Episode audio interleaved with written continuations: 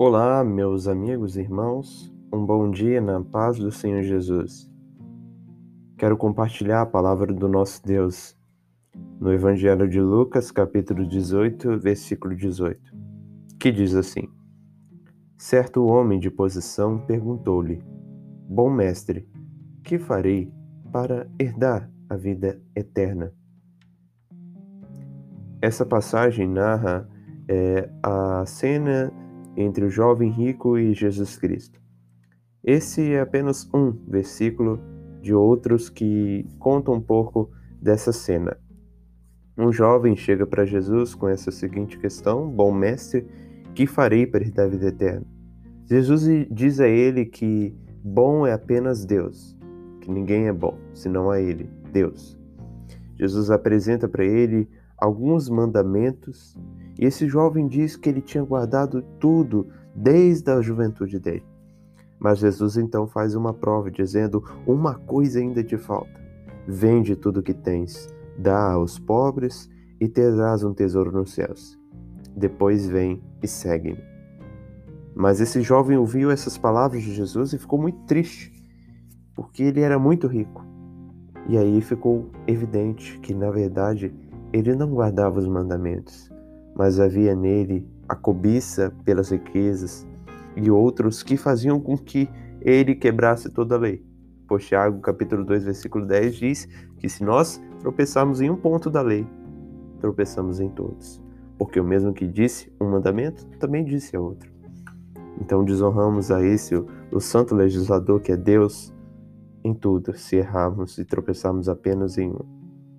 Mas o foco que eu gostaria de dar está no versículo 18, quando esse jovem chega para Jesus dizendo: Bom mestre, que farei para herdar a vida eterna?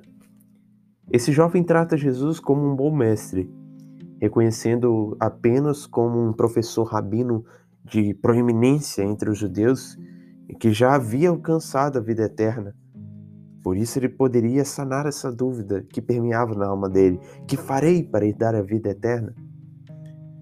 Um certo é, pastor, comentarista bíblico, ele diz bem assim: o jovem rico quer dizer apenas que Cristo é justo e um mestre de Deus que aparentemente tem a vida eterna e, portanto, deveria saber como ele poderia conseguir. Esse jovem entendia erroneamente que a salvação era herdada por meio das obras e não pela graça por meio da fé. Por isso se interessou em saber o que deveria fazer. E aí, diante disso, há uma aplicação muito importante para nós. Porque é verdade que muitas pessoas ao redor do mundo guardam dentro de si convicções semelhantes a esse jovem. Talvez você é uma dessas pessoas esse senso de bondade, de justiça inerente está incutido no coração enganoso dos homens. Como Jeremias disse, o profeta, enganoso é o coração do homem. E esse engano guarda dentro de si a ideia de que somos bons e que podemos nos salvar. A ideia da salvação pelas obras não é restrita apenas aos judeus, como esse jovem, mas em vários corações, de várias classes, de várias pessoas. Os homens pensam também que guardar a lei, os mandamentos e realizar boas ações evidenciam que o homem é bom e podem ser salvos por si mesmo. Como nossa sociedade diz, o homem nasce bom, a sociedade que o corrompe. E eis a questão: então quem corrompeu a sociedade? Se o homem nasce bom? Essa compreensão errada da salvação influencia no conhecimento acerca de Cristo. Porque se não tivermos o conhecimento correto acerca da salvação, como chegaremos diante de Cristo? Se imaginarmos que a salvação é pelas obras, então por que o próprio Deus se fez carne e veio entre nós? Se nós podemos, por conta própria, fazer algo para herdar a vida eterna, como imaginava esse jovem, se não entendemos que a salvação é pela graça, não iremos compreender a morte e a ressurreição de Jesus Cristo. Deus nos concede vida juntamente com Cristo e tudo isso pela graça, mediante a fé, e isso não vem de nós, como está bem claro em Efésios 2, nos versos 5 a 8. A vida eterna não é herdada pelo que fazemos, mas pelo que Cristo fez.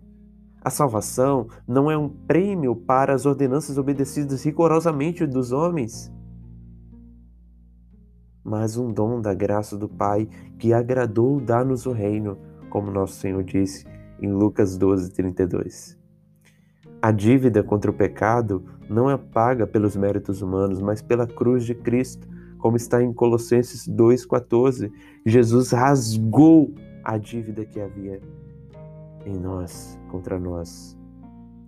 A pergunta que deveria ser dirigida a Cristo, na verdade, era a seguinte: Que farei se herdei a vida eterna?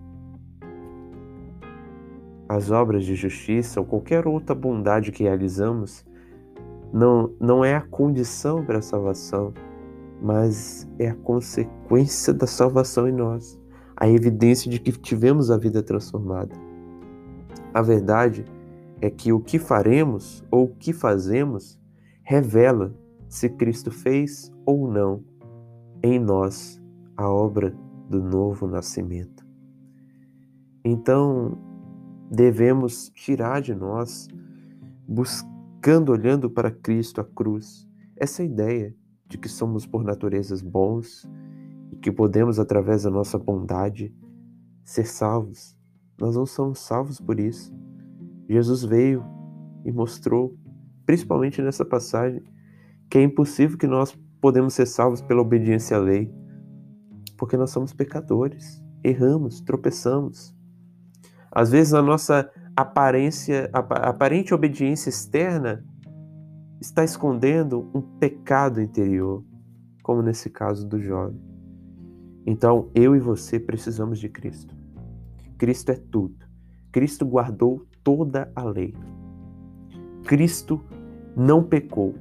Ele, enquanto esteve aqui na terra, obedeceu a Deus de todo o coração. E por isso que fica patente aos nossos olhos que precisamos dele. Como diz o salmista no Salmo 34:8, "O provai e vede que o Senhor é bom, Jesus é bom. Ele é bom, nós não porque as Escrituras dizem, Romanos 3, 23, que todos pecaram e carecem da glória de Deus. Ó, oh, que possamos então correr para Cristo, se apegar em Cristo, pois precisamos dele. Não há em nós bondade, mas pecado, e nós não podemos se salvar, mas ele pode nos salvar, porque o Filho do homem, Jesus Cristo, veio buscar e salvar o perdido, e entre os perdidos está eu e você. Nós não podemos nos salvar, mas Jesus pode nos salvar.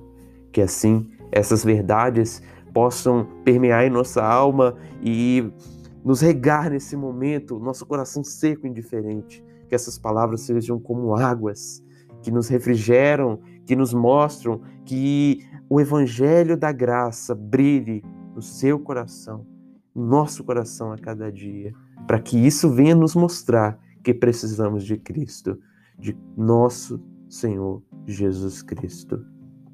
Que assim você possa meditar nessa palavra e que possa ser bálsamo para a sua alma.